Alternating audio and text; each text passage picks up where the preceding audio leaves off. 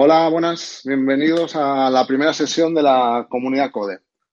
Eh, soy Raúl Villares, por Londres. Hola, ¿qué tal? Pues muy bien, aquí estamos con muchas ganas de empezar esta primera sesión. Después de unos sí, mesecillos de, de, preparación, a ver qué tal sale todo. Ganas de meterse sí. en el trabajo, de verdad. Pero bueno, antes de empezar con el lío, pues explicamos un poquito, ya que es la primera vez, en qué consiste un poco, cómo ha surgido la idea y qué, qué es la comunidad CODE. Pues bien, CODE, CODE son unas siglas, no es un nombre que hayamos cogido porque este parece relacionado con nuestra profesión, significa charlas online de desarrollo en español.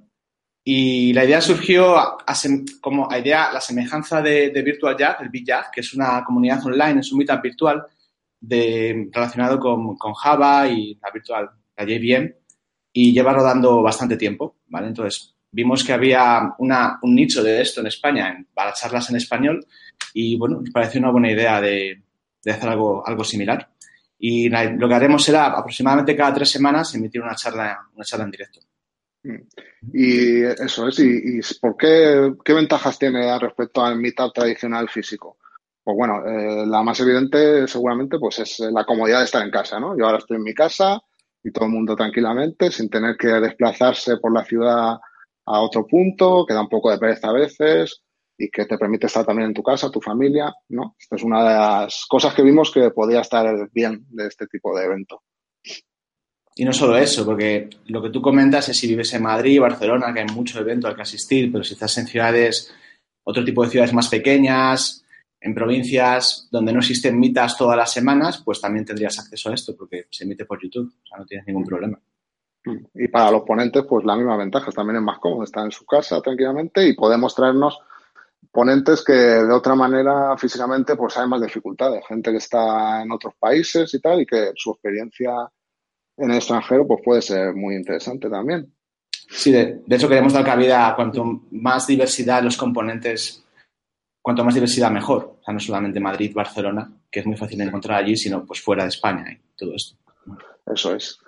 Vale, eh, cositas importantes que han surgido, que nos han preguntado desde que anunciamos a principios de año esto. Lo que más nos han preguntado es lo de, oye, tengo que verlo en directo esto, ¿lo vais a grabar? Lo podéis ver en directo si queréis, pero que automáticamente se va a quedar en el canal de YouTube y lo podéis consultar eh, cuando queráis. O sea que si tenéis algo importante que hacer ahora y os queréis ir, no os preocupéis, que luego, luego lo podéis ver tranquilamente, no hay problema.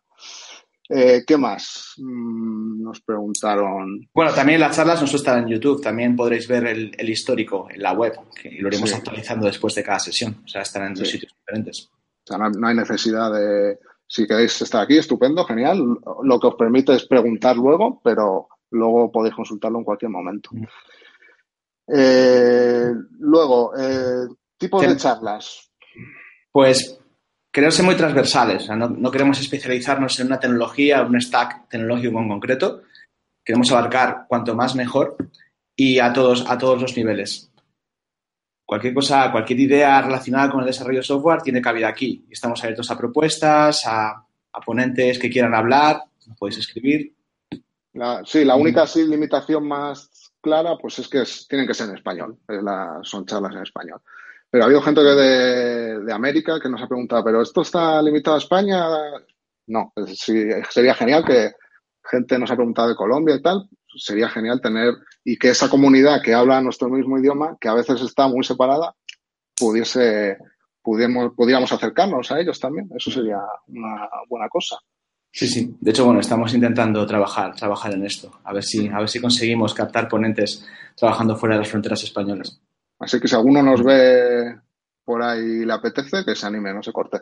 Y hablando de eso, pues eh, estamos muy abiertos también a cualquier tipo de propuesta que nos podáis hacer, tanto de, oye, yo quiero dar una charla, o yo conozco a gente muy buena que estaría bien que los tuvierais. O hay un tema que me interesa muchísimo y que no se habla mucho, o lo que sea, pues nos escribís a info arroba comunidadcode.com o nos lo contáis por Twitter y nosotros encantados si podemos moverlo para que se haga realidad. Has mencionado Twitter, pues nuestra cuenta es Comunidad Code, todo junto, y nuestra web es comunidadcode.com. También puedes echar un vistazo allí a, a, las novedades, al histórico de sesiones y estas cositas.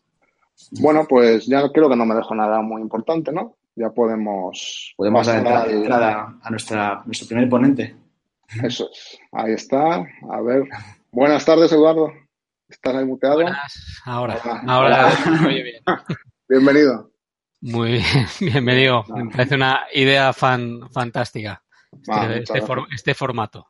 Pues gracias a ti por dejarte liar a la primera sesión por atreverte.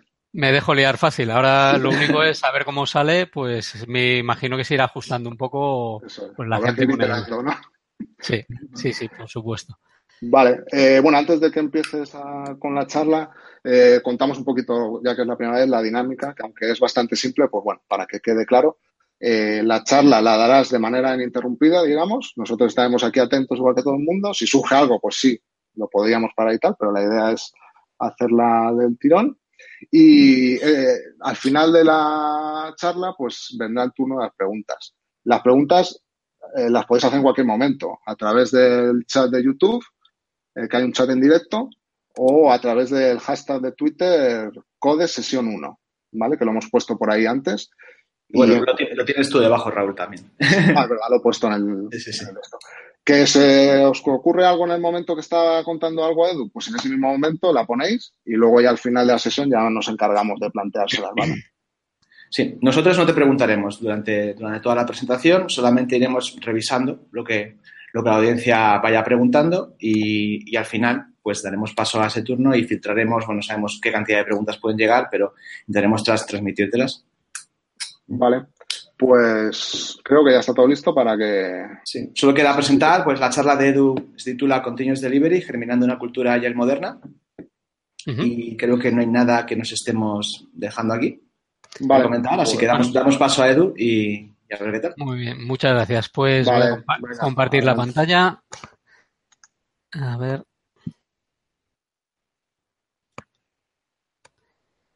Muy bien. Bueno, creo que creo que ya está. Como, como me ha presentado eh, Raúl, eh, Continuous Delivery, germinando una cultura ya moderna. Eh, soy Edu Ferro, Eferro en Twitter, luego tengo un blog eferro.net eh, que suelo escribir de este tipo de cosas. La charla va a ser bastante sobre cultura, bastante generalista. Yo entiendo que en esta comunidad luego ya va a haber otras que bajen mucho más, mucho más concreto a temas muchísimo, muchísimo más técnicos. Esto es una, un enfoque un poco más generalista. Y bueno, trabajo en Demotion, pero justo ahora, la semana que viene, pues eh, cambio a Nextail. Por eso he puesto los dos, pero estoy justo en esta semana que además me he dejado liar y resulta que, que lo tengo bastante, bastante llena. ¿Vale? Entonces, bueno, voy a, a ir avanzando. Todo esto que os voy a contar está basado en hechos reales, principalmente en Alea Soluciones durante cuatro años y luego, pues, evidentemente han seguido sin mi ayuda, entiendo que haciéndolo, pues, muy, muy bien. Eh, y estos dos últimos años en, en Demotion. Y tengo una serie de objetivos eh, que mm, veremos luego si los los hemos cumplido o no con esta presentación. Lo primero sería describir lo que entiendo como agilidad moderna, eh, al final, pues hablamos de agilidad, hablamos de Scrum, hablamos de prácticas técnicas y uno de los grandes olvidados en, en, este, en este tema es sacar a producción. Entonces, muchas de las veces no se considera sacando la producción o se asume que es otro departamento y yo creo que es algo que, que en agilidad moderna no puede, no puede estar separado. Luego, por otro lado, también tiene que estar completamente alineado con producto y con business, pero esa parte no la vamos a tratar tanto. Otro de los objetivos es describir la aproximación sistemática que he ido usando para ayudar a que esta, a que esta cultura germinase. En Demotion lo he hecho bastante más explícito y en Alea Soluciones pues fue un poquito más crecimiento más orgánico. En Demotion ha sido más sistemático, digamos, yo internamente ir viendo cuáles eran los, los siguientes pasos en los que podía, en los que podía ayudar. Y luego otro objetivo, que este quizás es un poco más pretencioso, pero muchas veces tengo la sensación de que no llegamos a entender la posición del desarrollador en este mundo moderno y en las empresas, el, el eh, nuestra posición tan clave, tan clave que tenemos. Entonces quiero que, aunque nos encante el código y a mí el primero, quiero que lo veamos un poquito más extremo a extremo dentro de una empresa, pero luego que también lo veamos a, de forma un poco más global. Vale, pues eh, yo considero que agilidad moderna casi la podríamos describir como, como entrega continua en, cierto, en ciertas facetas y ahora vamos a ver de qué, de qué forma. Entonces, por eso comento que la agilidad eh, moderna tiene que incluir el despliegue, tiene que incluir la entrega de valor, debería incluir el usar ese feedback para eh, seguir los, los siguientes pasos. Entonces, mi descripción de agilidad, mm, pues lo que me gustaría es explicar en qué consiste. Si asumimos que en el eje X, por ejemplo, tenemos cierto tiempo, digamos que según va avanzando ese tiempo y tenemos un equipo eh, de producto y de desarrollo, pues realmente está invirtiendo, eh, teniendo un coste. Todo ese coste, durante todo ese tiempo, realmente es riesgo que acumulamos hasta un día, ¿no? Un día fantástico en el que salimos a producción, ¿no? Es esa línea verde vertical en el que entregamos todo el valor que hasta ese momento estábamos acumulando. Entonces, durante todo ese área, eh, lo único que tenemos es riesgo. Es riesgo técnico y riesgo también de negocio. Riesgo técnico en el sentido de que no sabemos si hemos tomado, hemos hecho un buen diseño, cumple las expectativas, consigue lo que, lo que queremos. Y un riesgo de, de producto y un riesgo de business en que por un lado no sabemos si eh, vamos a conseguir eh, pues lo que hemos acordado con el cliente o validar lo que queríamos de producto o el siguiente paso del producto al final es un riesgo una inversión y incluso aunque salga ese valor todavía incluso está por validar que, aporte algo, que aporte algo, podría no aportar nada.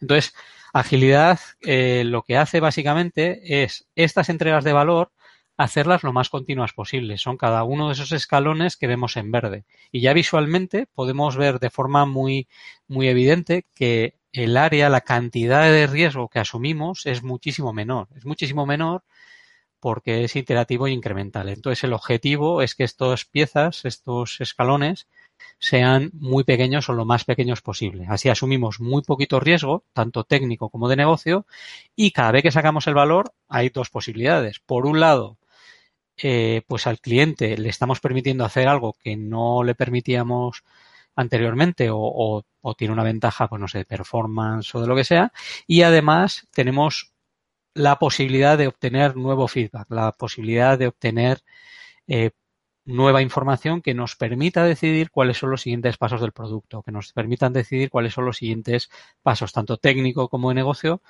eh, en un proyecto. Entonces, visualmente podemos ver que el riesgo es muchísimo mejor, menor la cantidad que, que gestionamos y que hay una serie de puntos en los que podemos obtener feedback. Entonces, por eso yo entendería que agilidad es gestión de riesgo y adaptabilidad. No es eh, velocidad. No es velocidad. Lo que sí que es verdad es que en entornos de incertidumbre, el que seas capaz de gestionar el riesgo y que seas adaptable, pues hace que puedas tener cierta velocidad.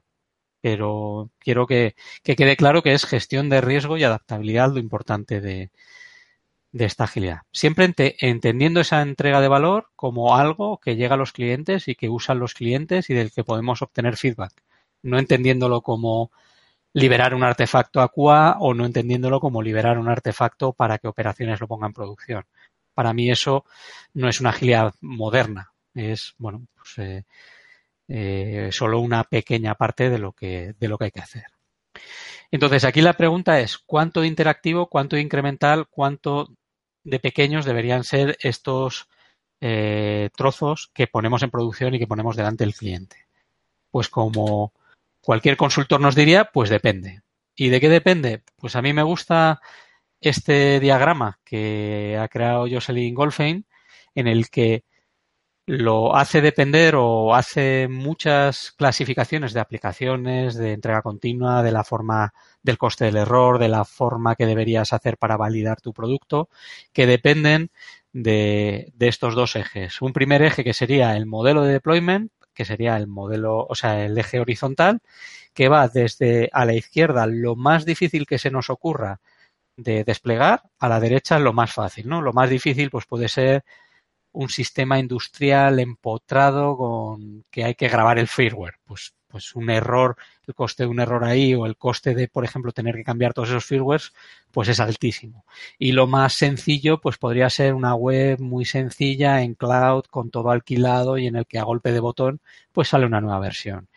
Y en todo ese eje, pues 10.000 posibilidades. O sea, puede ser desde un punto intermedio, quizás pues una aplicación mobile que tiene que pasar por una aprobación, por ejemplo, o bueno, eh, pues todas las opciones que tenemos de deployments.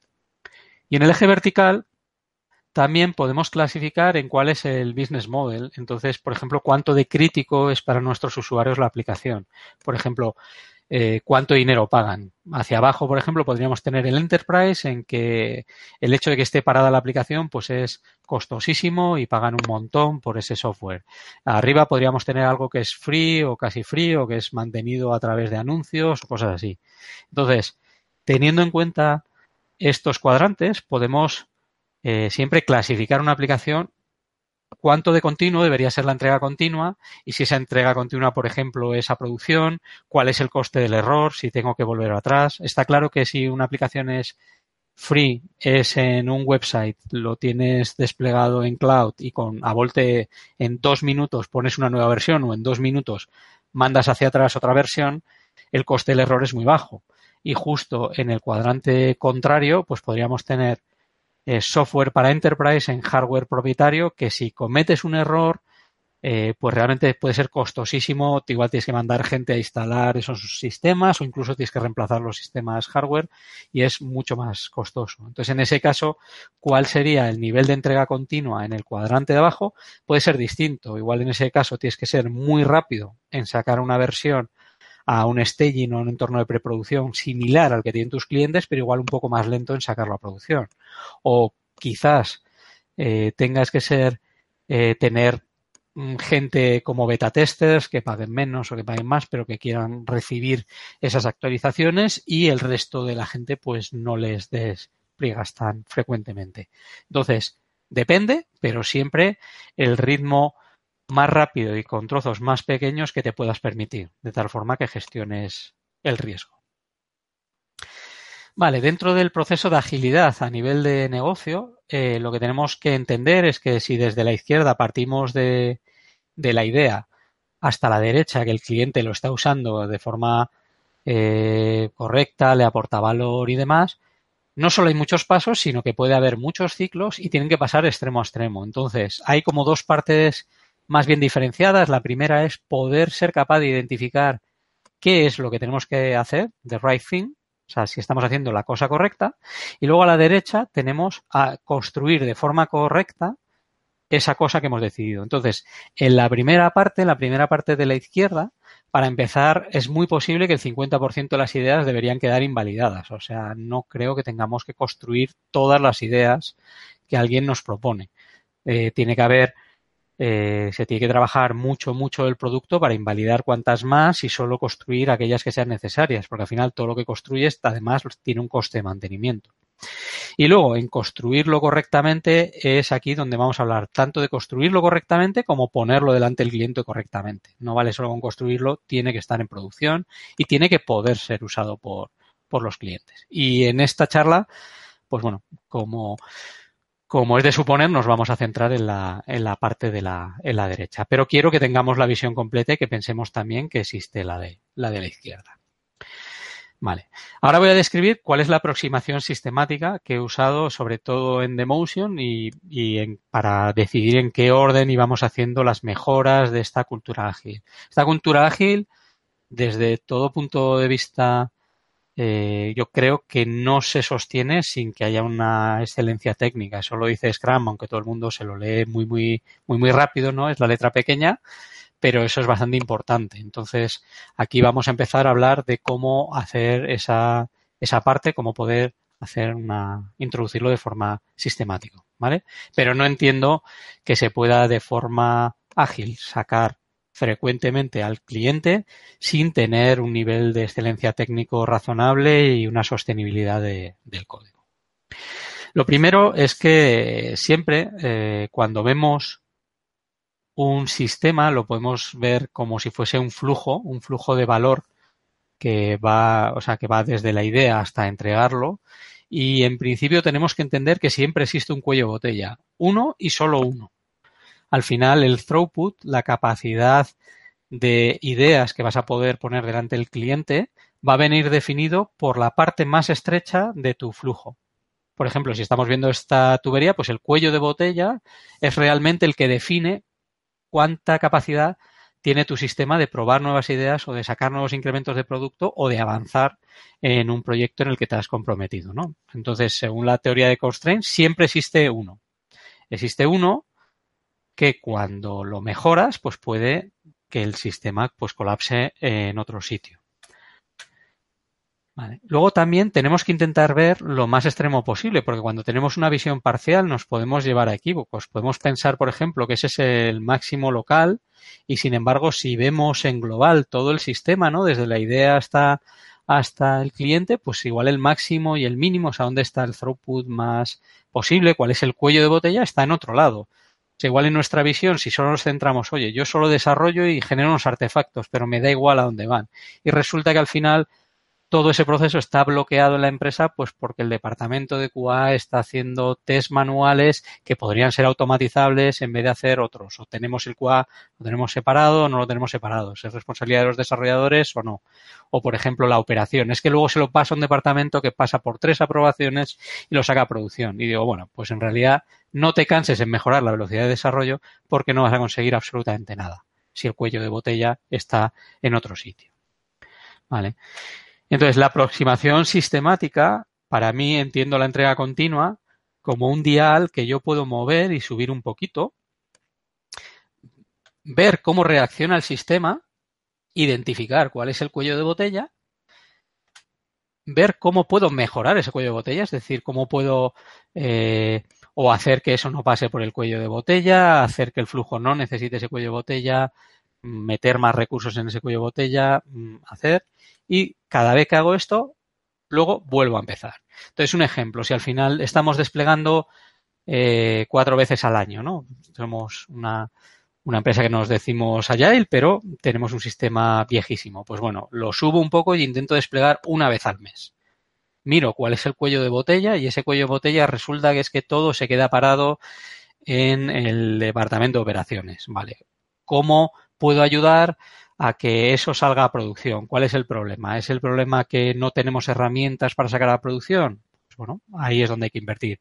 El problema es eh, que la calidad de lo que hay que poner en producción es malísimo, pues ahí hay que invertir. Entonces se hace un pequeño cambio, se vuelve a probar con esa velocidad y si funciona, pues vuelves a subir un poco el dial. Vuelves a subir un poco el dial y resulta que ahora lo puedes hacer una vez a la semana. Entonces, para hacerlo una vez a la semana, resulta que pues el hecho de tener operaciones y desarrollo separado, pues no me permite eh, seguir esa frecuencia o tardo demasiado o los despliegues son semi manuales. Pues bueno, eh, invierto lo que tenga que invertir, o sea, meto horas de ingeniería básicamente o compro servicios en un momento dado, hay veces que nos pueden solventar la papeleta, vuelvo a probar y vuelvo a subir un poco el dial. ¿Hasta cuándo? Pues eso va a depender de la gráfica que hemos comentado antes, a lo que tenga sentido en tu, en tu contexto. Cuanto más mejor. Quizás puedes hacer continuos deployment directamente sobre el sistema de staging y mm, continuos delivery sobre el sistema de producción, o sea, pasando solo una de cada cinco veces que sales esa staging.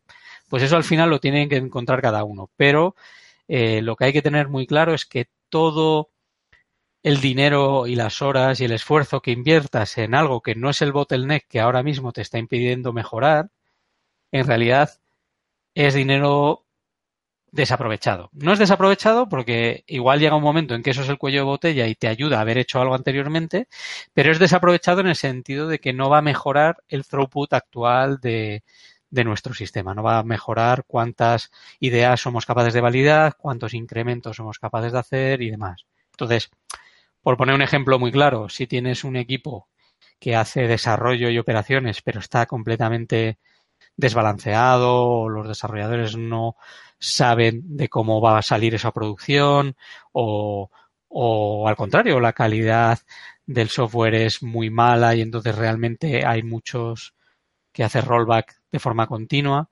Si no te enfocas en ese problema, no vas a poder eh, avanzar nada. Entonces, en el caso de Demotion, pues bueno, llegado un punto, pues hemos, estamos ahora mismo pues en unos 150 deployments al mes. En cualquier caso, en realidad, os comento queda exactamente igual. O sea, a partir de que eres capaz de hacerlo cuando quieres, ya esta métrica no vale para nada. Vale al principio, vale, es a pasar de cuatro veces al año a pasar una vez al mes, el cambio es brutal. Si eres capaz de pasar una vez a la semana, el cambio es brutal. Si eres capaz de pasar al día, el cambio es brutal. Si ya lo haces cuando quieres, cuando necesitas y cuando tiene sentido en tu entorno, pues es, o sea, ya has llegado, o sea, no necesitas, ya eso deja de ser tu bottleneck, ya tendrás que preocuparte de otras cosas, pero ya no te va a ayudar mucho más el ser eh, mucho más capaz eh, en tu en tu día a día o para germinar esa cultura. Quizás si esto lo vemos a nivel de todos los equipos de la empresa, el que seas capaz de hacer varias veces al día y que cada equipo sea capaz de hacerlo por su cuenta sin afectar a los demás, pues sería el siguiente paso. Si, por ejemplo, eres una empresa que eres un poco más grande. Pero digamos, para un equipo, cuando ya llegas a, no tener miedo a hacer los deploys y hacerlos cuando tienes algo que es el aporte de valor mínimo, pues entonces eh, ya no hace falta no hace falta mejorar ahí, seguro que hace falta mejorar en otro lado o meter más, más dinero a otras cosas.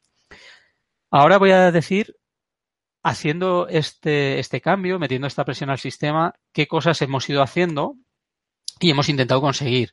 Pero no todas han sido en este mismo orden ni han sido lineales.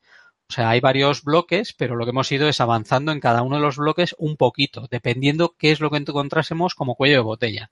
Entonces, la primera necesidad para subir la frecuencia de despliegue es que tengamos un sistema de despliegue confiable y rápido. ¿vale? Y ahí me estoy refiriendo a que un commit de producción pues pueda ser, no sé, del orden de un cuarto de hora, un poquito más, un poquito menos. Es importante el tiempo por una cosa, es cambia el comportamiento de la gente. O sea, si tú realmente, si tienes que esperar ahora, eh, no sé, dos horas a tener un feedback de producción, cambia tu comportamiento. O sea, te pones a hacer otra cosa, lo dejas al día de la mañana, intentas juntar eh, tres deployments todos juntos porque como ese es el coste de salida a producción.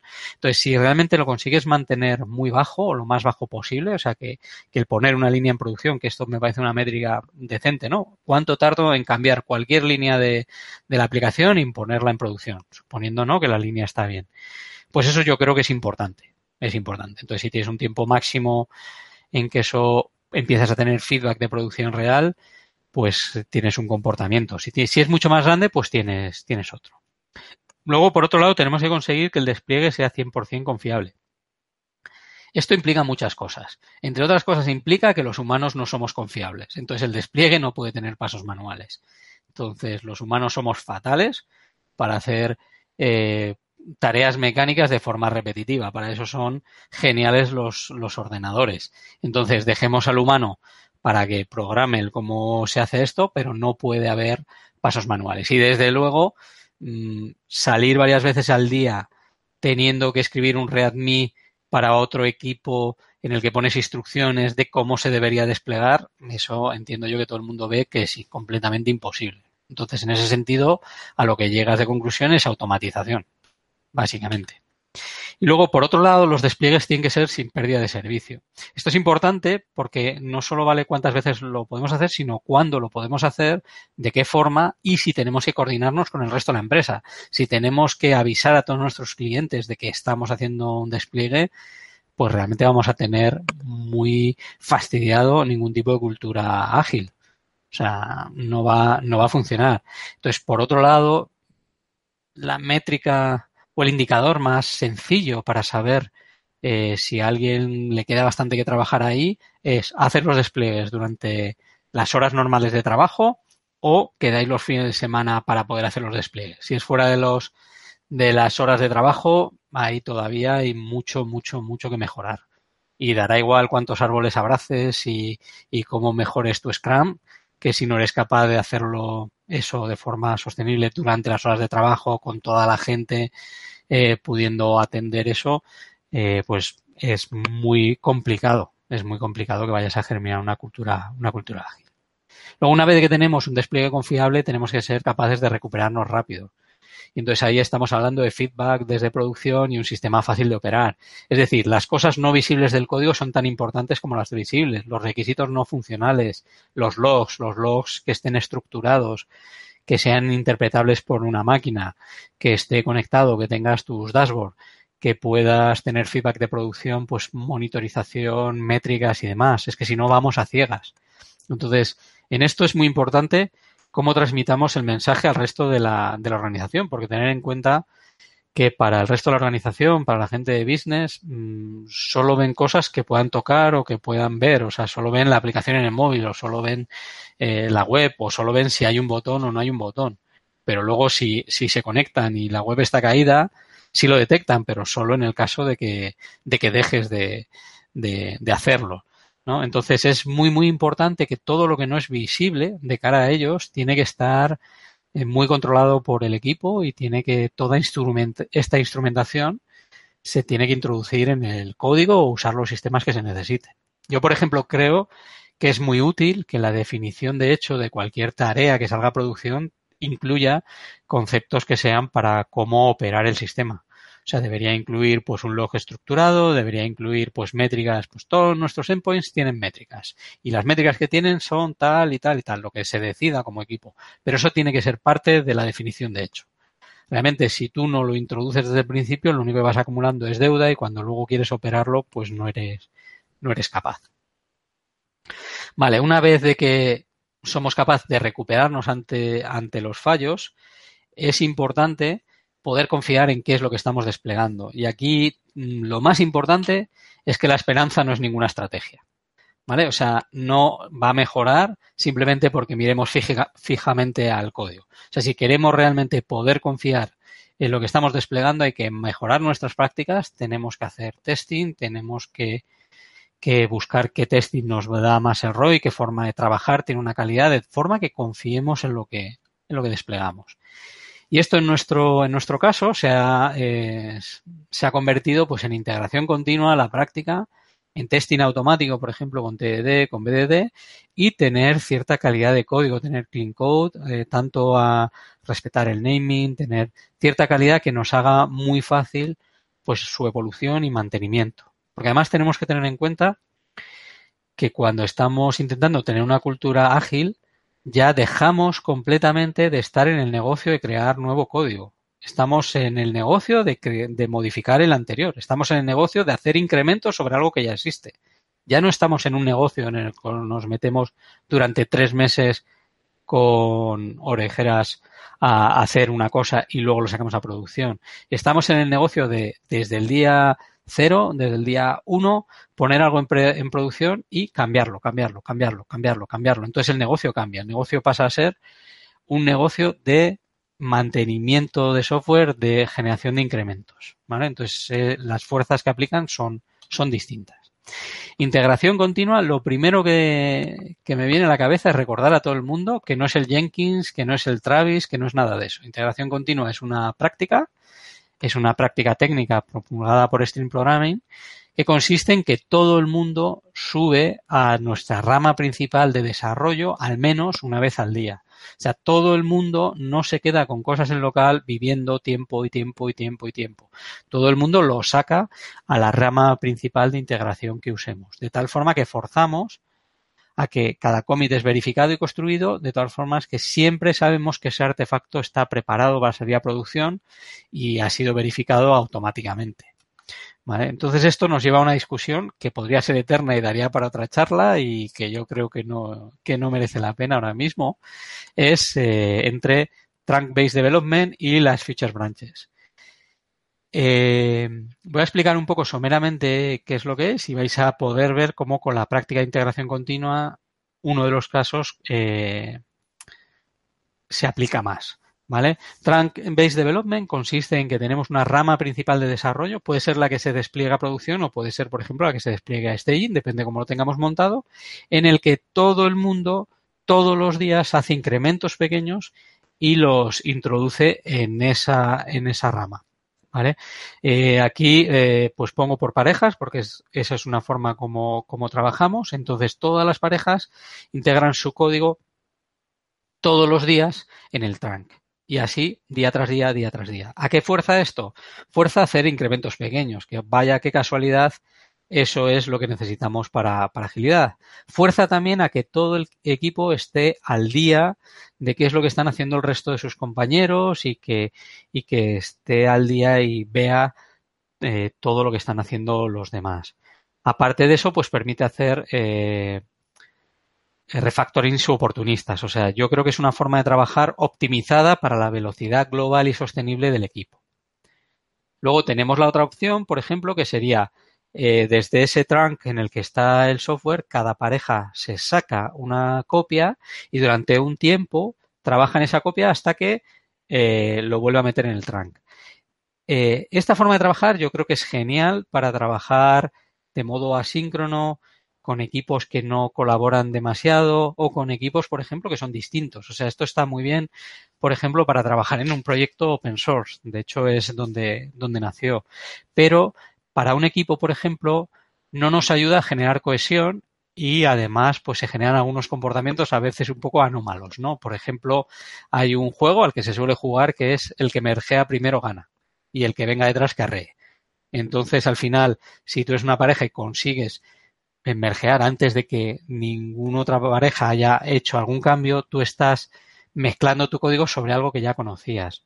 Eh, por otro lado, evidentemente tiene ciertas ventajas en cuanto a trabajar. No te obliga a que las partas de ciertas formas, eh, es bastante más sencillo, pero por ejemplo te bloquea el, los refactorings oportunistas porque no sabes qué otras parejas están haciendo qué o necesita cierta coordinación.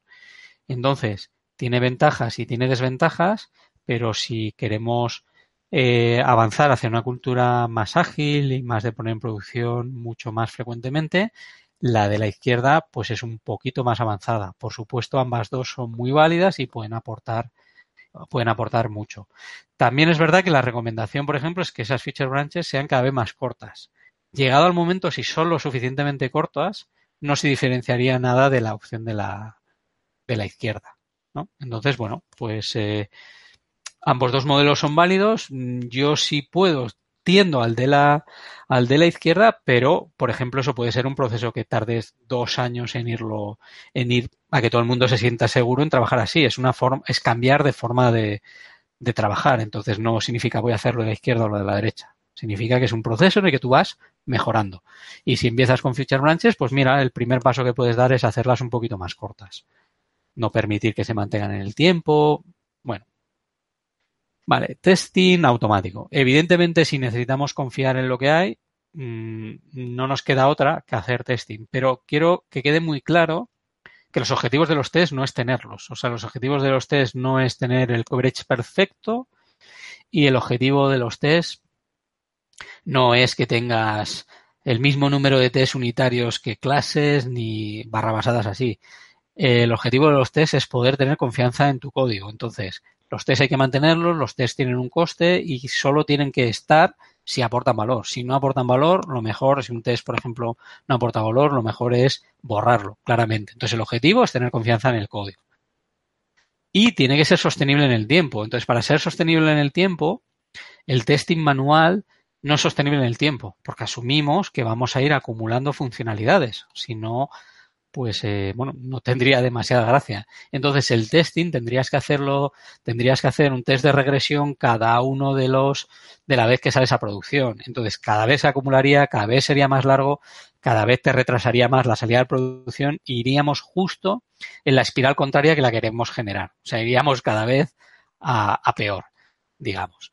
Entonces, para ser sostenibles en el tiempo no te queda otra que que sean automáticos. Que sean automáticos la mayoría y luego, por otro lado, tiene muchísimo valor el testing exploratorio. El testing exploratorio, por ejemplo, hay gente de QA que es fantástica pensando formas muy creativas de cómo, mm, de cómo romper el sistema.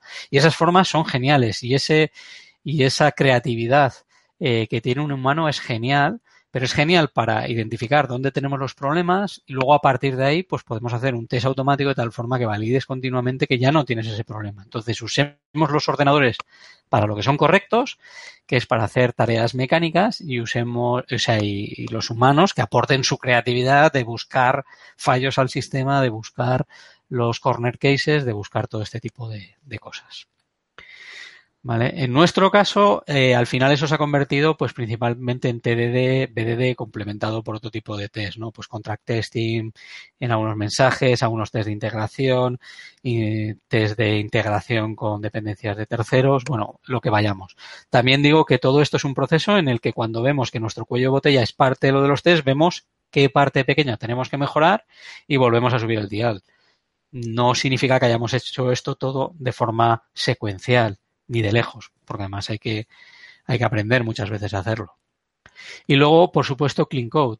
Pero Clean Code porque, entre otras cosas, mm, hemos visto que necesitamos un testing sostenible y testear requiere buen diseño. O sea, si haces un, una bola de lodo, es imposible, es imposible testear. Ahora, hacer TDD no te genera buen diseño. Te pone encima de la mesa lo que has hecho. Y si te gusta bien y si no te gusta, pues también. Pero para poderlo, para poderlo testear, eh, digamos que, que, no te va, necesitas tener un diseño muy, muy razonable. También hay que usar, depende del tipo de código, pues tú ves qué test te aportan en ese caso, si ahí te aporta TDD, si no te aporta TDD, pero necesitamos en general un buen, un buen diseño y sobre todo por lo que hemos comentado, estamos en el negocio de hacer incrementos sobre código que ya está, mutar cosas. Entonces no podemos estar en el negocio de solo una vez leo el código. Lo leemos muchísimas más veces de lo que lo escribimos y el diseño importa y importa mucho.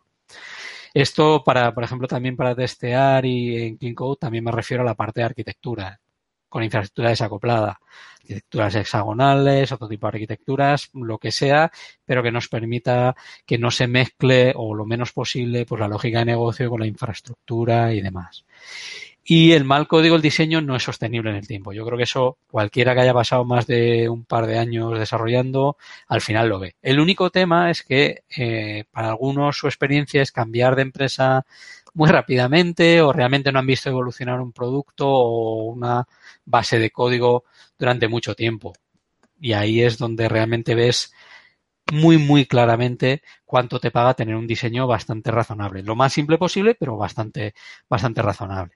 De hecho, no es el design stamina hipótesis eh, definido por Martin Fowler, en el que sin decirte cuál es el punto a partir del cual eh, no tener diseño, pues es que no tiene ningún sentido porque no puedes seguir sacando funcionalidad, ¿no? Ese punto, pues como siempre, no sabemos dónde, dónde está. En mi experiencia, cualquier cosa que vaya a usar repetidamente o que vaya a mantener o que vaya a ir a producción merece la pena si no lo borro inmediatamente, si no es una validación, merece la pena que tenga un diseño razonable. Puede valer, por ejemplo, no tener un buen diseño si quieres hacer un, one shot, eh, cargar unos datos en un formato o hacer una transformación concreta, software que no vas a reusar. Pues bien, perfecto, pues hazlo como puedas, lo más rápido posible para conseguir el objetivo. Si se va a quedar en el producto, no, tiene que tener una, un nivel de calidad acordado con el equipo.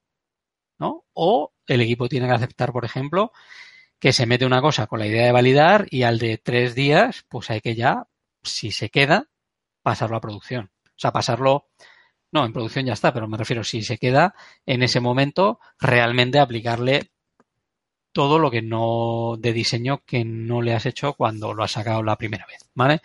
En general, para eso hay que tener muchísima, muchísima madurez. Lo más digamos, el trade-off más razonable es no, o sea, tienes que hacer el código lo mejor que sepas, básicamente, ¿vale? Y no se trata de arte, se trata de el diseño mínimo posible que, de, que en el que tú puedes confiar.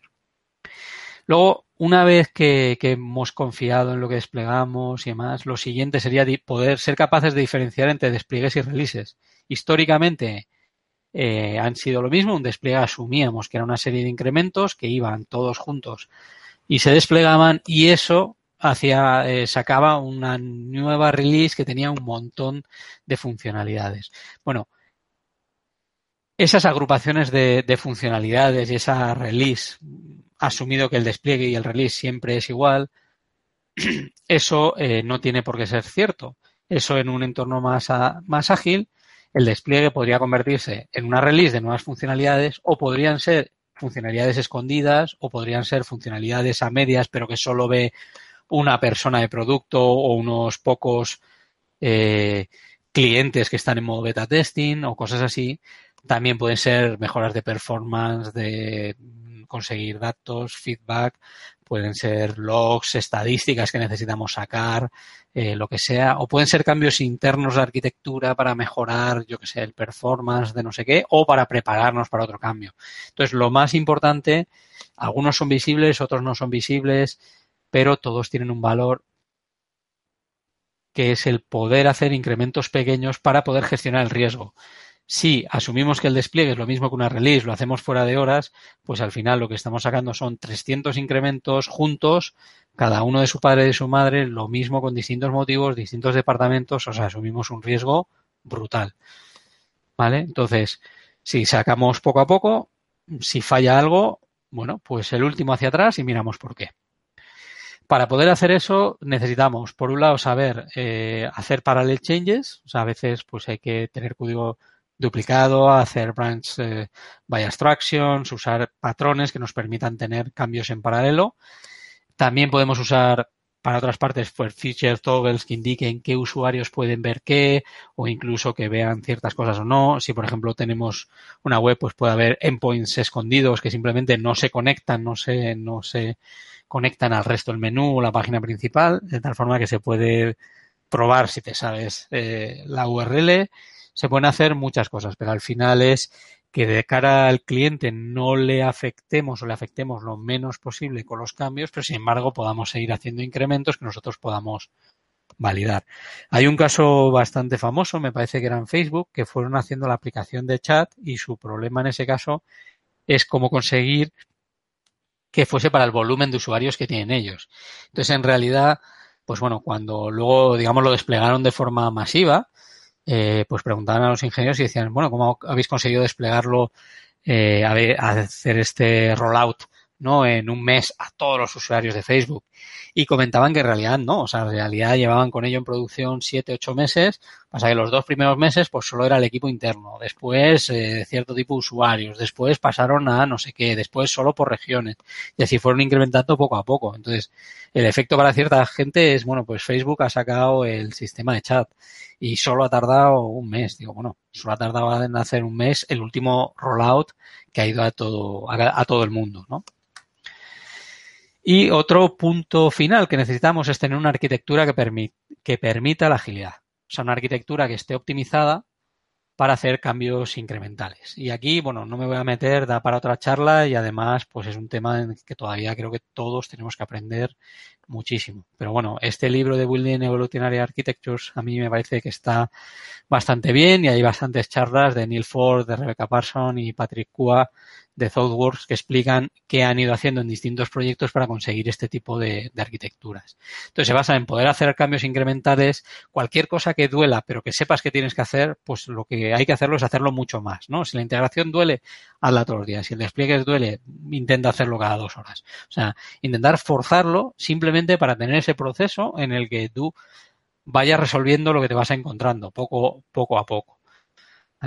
Luego, además, estas arquitecturas intentan decidir todo en el último momento responsable, que debería ser cuanto más, eh, más conocimiento tienes. Y tienen un concepto que a mí me ha gustado bastante, que son las funciones de aptitud, ¿no? Las fitness functions. Al final es, cuando hacíamos un diseño eh, arquitectónico muy upfront, pues tú al final te decían, vale, que necesitábamos que tenga seguridad. Entonces, bueno, pues diseñabas y explicabas por qué eso era seguro no seguro, cuáles eran los mecanismos. Pero cuando estamos hablando de una arquitectura evolutiva que está cambiando todo el tiempo y que, y que tiene que ser cambios incrementales, lo que tienes que conseguir es definir una función que se pueda periódicamente validar que esos parámetros de arquitectura siguen siendo ciertos. Entonces, por ejemplo, en el caso de, pues que comentaba de seguridad, pues lo mismo es pues tener unas pruebas de seguridad o de automáticas pues en el pipeline de despliegue. O si uno de los parámetros de la arquitectura es que todas nuestras respuestas van a ser menos de de 100 milisegundos, pues en el propio pipeline de despliegue deberíamos automatizar una función de aptitud que lo que hace es antes de desplegar tiene que probar con, con los testing eh, que seguimos que seguimos cumpliendo eso. Eso, por ejemplo, antes de desplegar, incluso después podemos tener pues una monitorización que nos permita ver si seguimos cumpliendo eso, ¿no? Entonces esas son esas funciones de actitud en, en vez de ver características de la arquitectura es buscar de qué forma las podemos probar sistemáticamente. Y, por supuesto, y casi como base a todo lo demás, necesitamos una cultura de aprendizaje continuo. Eh, nosotros en este caso eh, hacemos blameless postmortem para incidentes, o sea, al final es un documento, algo compartido entre todos en el que vamos incluyendo y vamos metiendo toda la información, hacemos un análisis de causa raíz, pero lo más, lo más importante yo creo que es que sea blameless. No se busca quién la ha liado, porque para empezar no la ha liado nadie, la ha liado el sistema que le ha dejado a una persona hacer lo incorrecto o la persona no tenía el conocimiento para hacer, o sea, al final es el sistema el que hay que modificar no las personas. Lo que deberíamos presuponer es que, la, que todo el mundo tiene buena intención y lo que falta es o bien conocimiento o el sistema no tiene las herramientas o tal. Entonces, como salida de estos postmortems, también lo que aparecen son tareas que deberían ser tan importantes como las tareas funcionales. ¿Vale? Entonces, esas tareas son para intentar, oye, ¿cómo me podría haber enterado antes? Eh, ¿Cómo podría evitarlo? Eh, si no lo puedo evitar por el tipo de error es, ¿cómo podría haber hecho que afecte a menos clientes? O sea, al final todo eso se tiene que convertir en mejoras para el sistema y tienen que ser tan importantes y tan válidas como el resto de las peticiones eh, visibles, ¿no? De funcionalidades de cliente que se están que se están lanzando. Eh, luego también podríamos hablar del Pain Driven Development, o sea, al final es que el dolor se comparta, entonces yo creo que es bastante importante. O sea, cuando estábamos hablando de instrumentación o de que el código sea production ready o que sea fault tolerance o este tipo de cosas, yo creo que no hay una, una forma más fácil de hacerla que es compartir el dolor, por ejemplo. Entonces, en cuanto eh, una alarma te despierta a las 3 de la mañana y tienes que meterle mano, al día siguiente pues vas muy muy bien a ver, oye, ¿por qué ha sucedido esta alarma? ¿Cómo puedo evitar que pase? ¿En qué casos sí que tengo que actuar? ¿En qué casos no? Se le das muchísima más importancia a todas esas partes que en algún momento han estado denostadas, ¿no? No denostadas, pero al final se ha dicho, bueno, no es mi problema, ¿no? Mi problema es generar software. Pues yo creo que esa visión es, es, eh, es incorrecta. Nuestro problema no es generar software, eso es el output, nuestro, nuestro, Ah, nuestro objetivo debería ser eh, ayudar a negocio a eh, tener outcomes, a cambiar el comportamiento de la gente, a vender más, a conseguir lo que los objetivos que nos hayamos planteado. No tienen que ver con cuántas funcionalidades saco. Bueno, sacas no sé cuántas funcionalidades, pero no es estable. No vale. Sacas no sé cuántas funcionalidades, pero el usuario no lo usa. pues hay que mejorar el, UX. Eh, todo eso, ¿no? Entonces hay que compartir lo más global posible eh, todo este tipo de pains en el proceso para, para mejorarlo. O sea, ¿no? Si duele, hazlo más. Luego, la, eh, por excelencia, las retrospectivas, yo creo que en el punto de vista Agile, pues son muy, muy útiles para ir mejorando como equipo, tomárselas en serio. Y luego otra cosa que a veces falta mucho es que hablemos de dominio, que hablemos de producto, que hablemos de negocio. ¿Vale? Eh, muchas veces cuando estamos desarrolladores entre desarrolladores se nos va a la cabeza demasiado a la implementación de la solución. Tenemos que hablar mucho de cuál es el problema de negocio.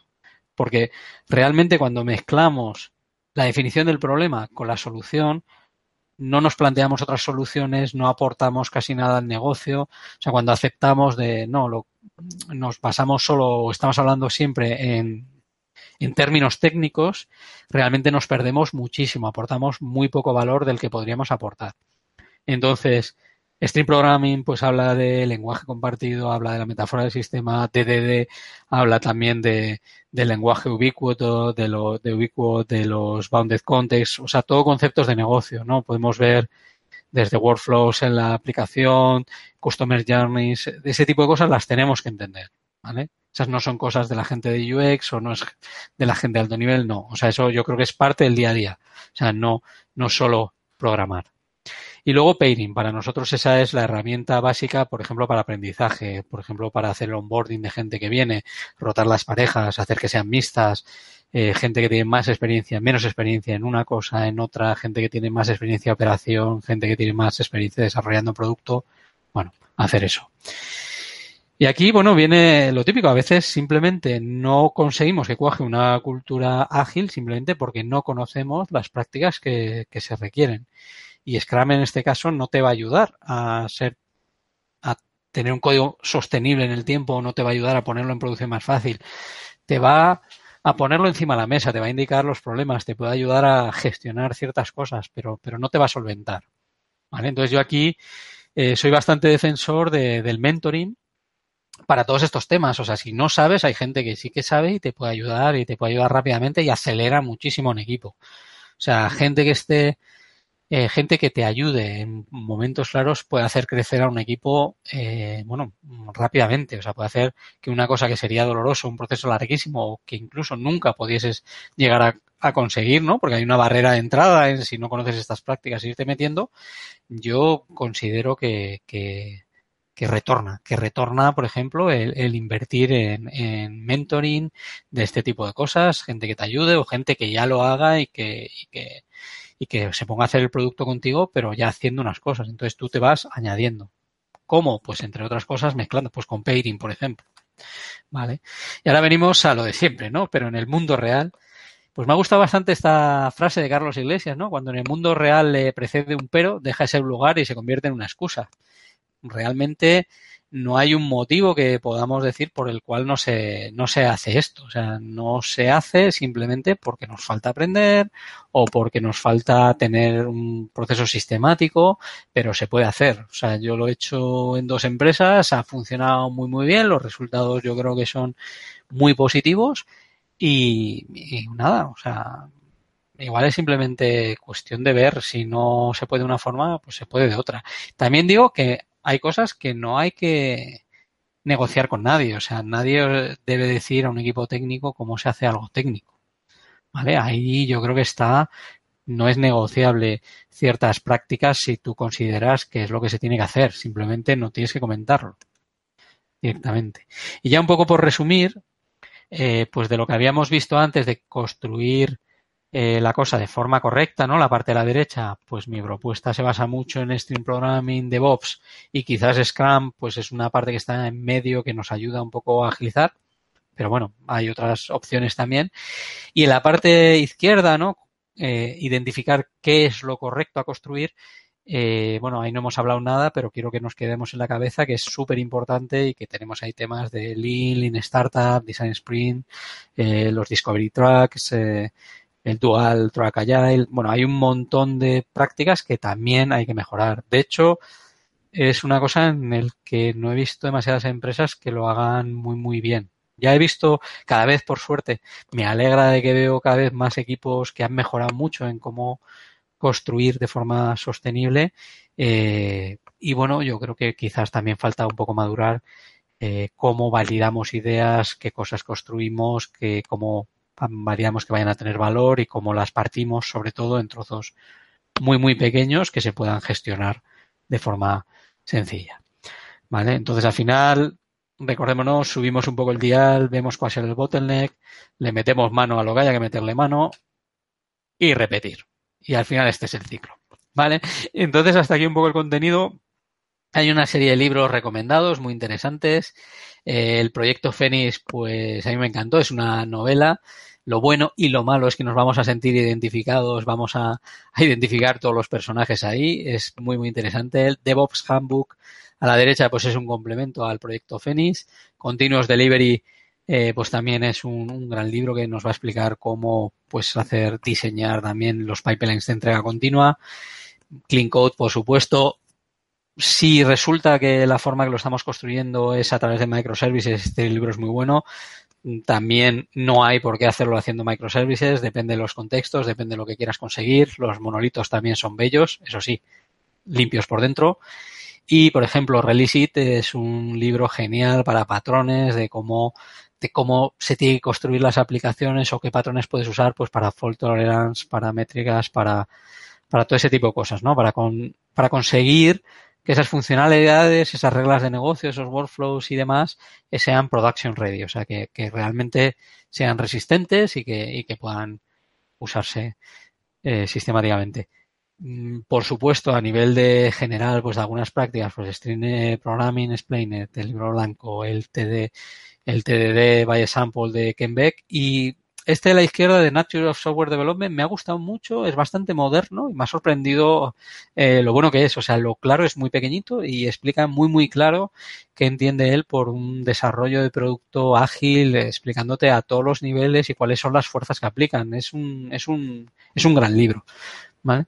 Y hasta aquí ha llegado un poco la charla y lo que tengo ahora es una mini arenga, pequeña charla para rumiar bola extra, cuatro o cinco slides y ya termino para las preguntas, pero que bueno, quiero dejarlo, quiero dejarlo ahí, a ver qué, a ver qué opinamos. Bueno, lo primero es que el software se está comiendo el mundo. Yo creo que esto es, está muy claro, ¿no? Estamos hablando de disrupciones, startup, machine learning, big data, todas esas galletas, desde, bueno, no sé, desde impresoras 3D a cómo afecta la creatividad las, eh, bueno, pues la Wikipedia o lo que sea. O sea, todo al final se basa en software, se basa en Internet, se basa en un montón de cosas. Entonces, el software está manejando eh, el mundo y al final pues va a decidir a dónde nos lleva el coche. Bueno, al final no, más pronto que tarde.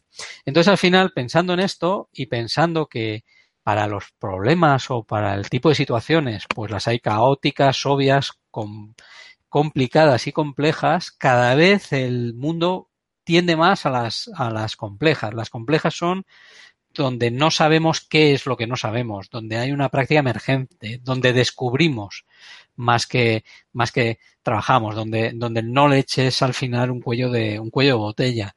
Y al final en estos es donde la agilidad, donde los cambios pequeños eh, aplican mucho mejor, donde lanzamos una prueba, vemos cómo, eh, cómo funciona el sistema y vemos el siguiente paso. Y es muy distinto de la práctica, por ejemplo, en un entorno complicado. El complicado sería el del cuadrante de la derecha arriba y al final es una cosa que, bueno, tiene muchos pasos, eh, hay muchas piezas, pero si entiendes todas las piezas, entiendes el sistema.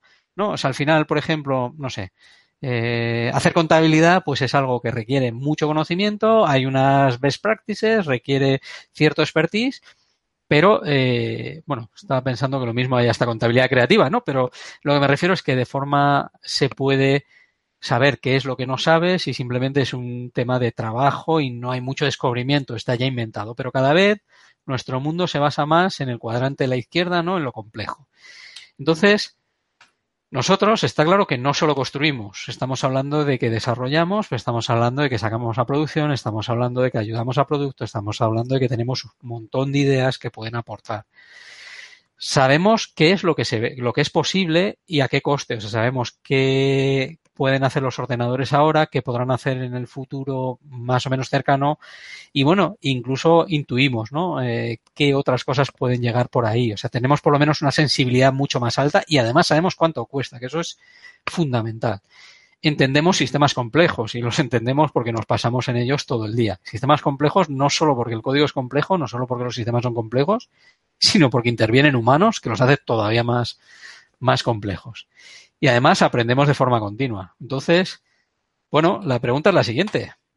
¿Quiénes estamos preparados para manejar este, este mundillo? O sea, ¿quiénes van a, a partir el bacalao en este, en, este mundo complejo? ¿Vale? Entonces, esto un poco para rumiar y para que, para que lo tengamos, para que tengamos en cuenta. Así que, keep calm, a make software y bueno, preguntas. Hasta aquí hemos, hasta aquí hemos llegado.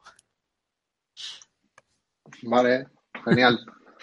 Muy bien. Ah, sí, yo creo que ha ido todo bien. Yo por lo menos la sensación que he tenido es que se ha visto muy bien, se ha ido muy bien. Sí. Ah, y el contenido a mí me ha molado mucho. Muy bien. Ha sido muy, muy un montón de ideas ahí buenas y para reflexionar mucho también.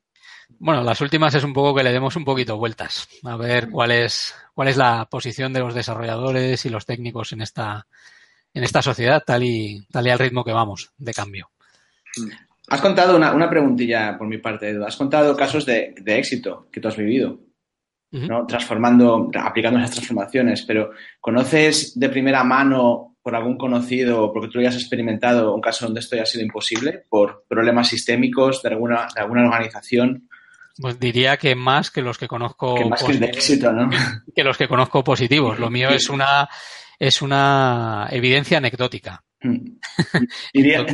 ¿Dirías que en esos casos donde, donde no es posible, puede serlo? Ah, ¿O es algo que damos por perdido y es imposible cambiar? Mm, yo es que depende casi de los días. Los días pares pienso que se puede hacer mucho esfuerzo y sí.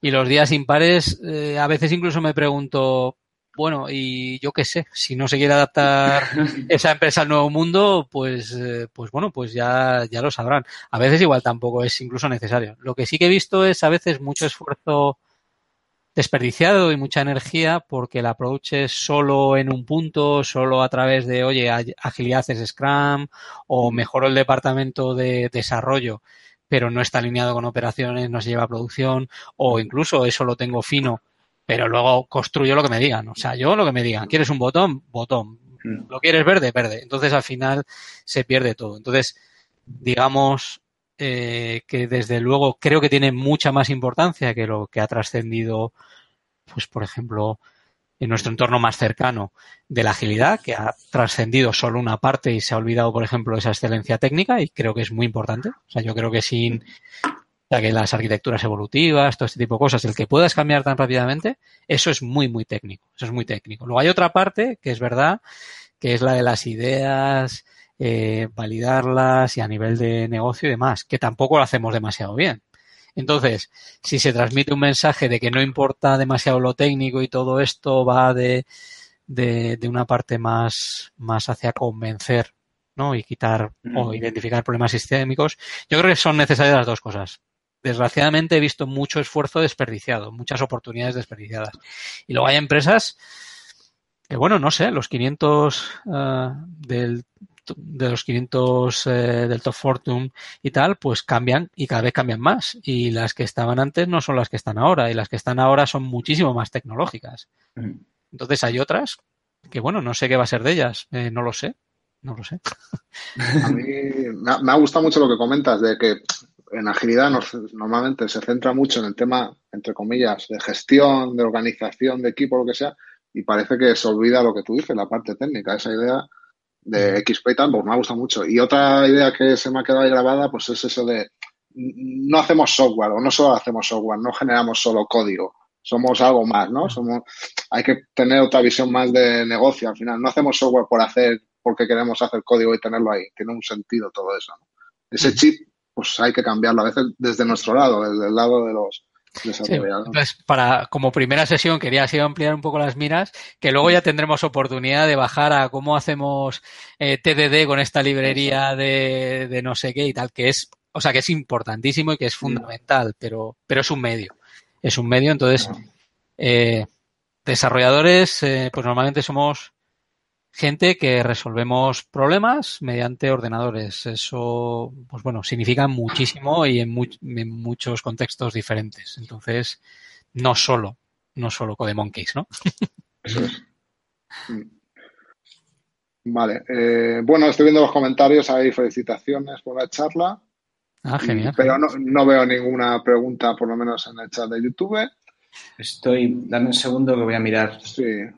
Mira en Twitter. Mientras te quería preguntar por la experiencia tuya, Edu, con, el, con esta charla. No sé si has dado alguna charla de este tipo, te has sentido un poco a veces solo ahí en la habitación.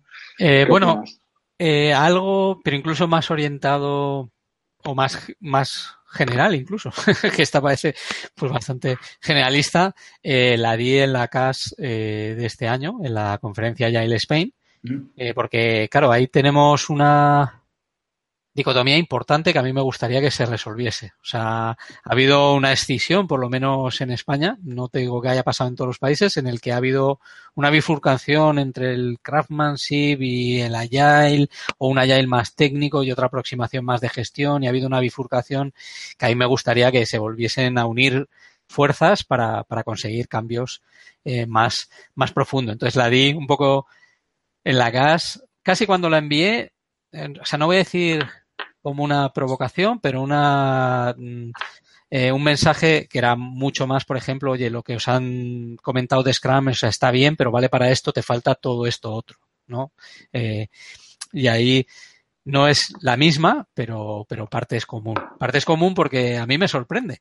O sea, a veces eh, gente no técnica, pues parece que descubre ya el y me, me, hincha la cabeza y luego resulta que no puede pasar a producción, o sea, no puede tener los incrementos y está secuestrado por lo que eres capaz de hacer técnicamente, ¿no? Tienes secuestrado el negocio por lo que eres capaz de hacer técnicamente. Y gente técnica que dice, bueno, es que esto de, Agile, de Agile es de gente de corbatas eh, gestionando. Y digo, no me lo puedo creer, o sea, ¿cómo hemos podido llegar hasta aquí? O sea, ¿qué lío hemos montado?